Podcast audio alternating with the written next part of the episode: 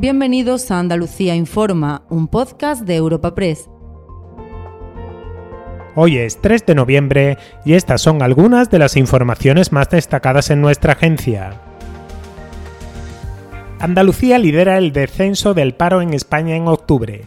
Tras dos meses encabezando la subida del desempleo, la comunidad rompe por completo la tendencia y concentra el 70% de la caída a nivel nacional con 18.736 parados menos, favorecida por el comportamiento de la agricultura y el sector servicios.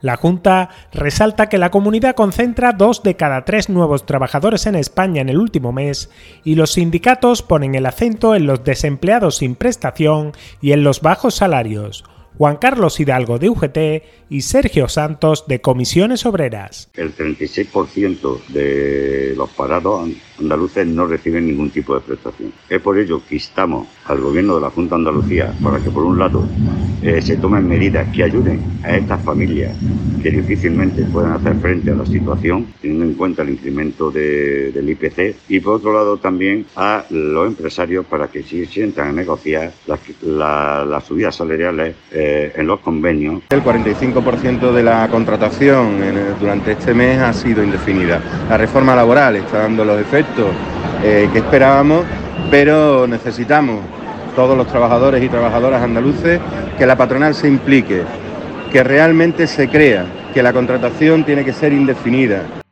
Si piensas hacer obras en tu vivienda, tenemos un plan. Si vais a reformar vuestro edificio, tenemos un plan. Porque en Andalucía hemos puesto en marcha el plan Ecovivienda, para que nuestro hogar sea más ecológico y accesible. Unas ayudas de hasta el 80% del coste de reformas en edificios y del 40% para obras en viviendas. Mejora de envolventes en fachadas y cubiertas, instalación de placas solares, aerotermia. Infórmate en la web del plan Ecovivienda, en el marco del Plan de Recuperación, Transformación y Resiliencia financiado por la Unión Europea Next Generation Junta de Andalucía.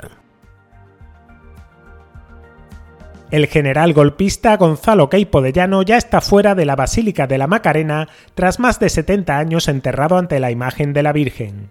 Sus restos han sido exhumados de madrugada por la hermandad junto a los de su esposa y los del auditor de guerra Francisco Borquez para cumplir el requerimiento formulado hace dos semanas por el gobierno en aplicación de la ley de memoria histórica.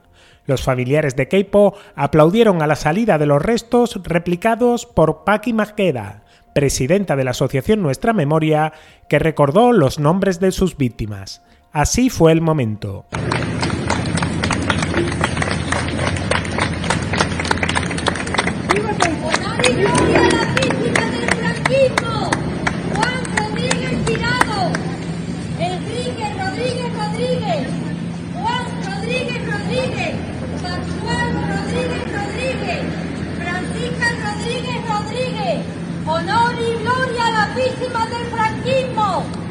Ayer, hoy, siempre.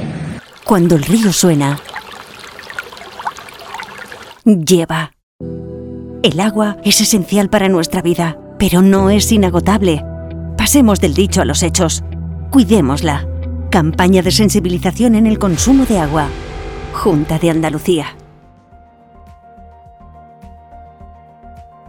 Y al cierre, Juanma Moreno apela directamente a los ciudadanos para hacer un consumo responsable del agua ante la situación de sequía.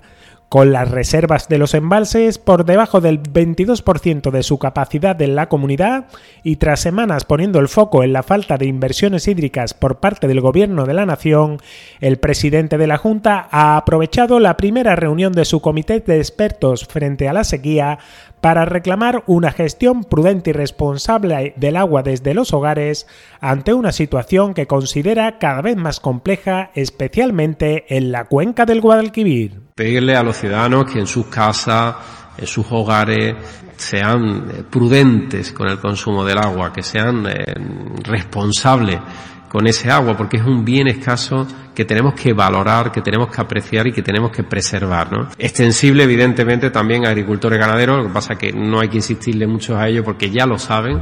En definitiva, toda la sociedad tenemos que hacer un esfuerzo, eh, a partir de ya tenemos que hacer un enorme esfuerzo para gestionar y consumir eh, el agua de una manera eh, tremendamente responsable.